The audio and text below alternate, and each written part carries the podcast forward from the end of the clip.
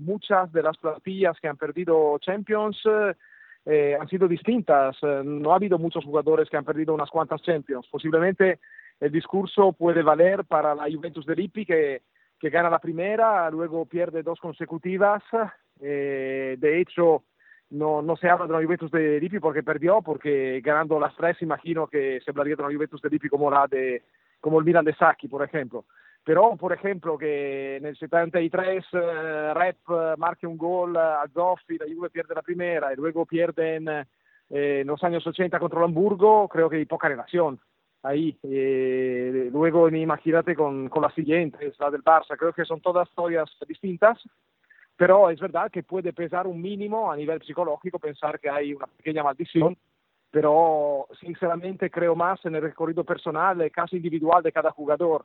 Yo creo que la Juve, por ejemplo, que llega este año a la final, es una Juventus donde hay unos cuantos elementos que han ganado cinco o seis escudetos consecutivos. Eh, creo que esto pesará más que una final perdida en el 73, por ejemplo.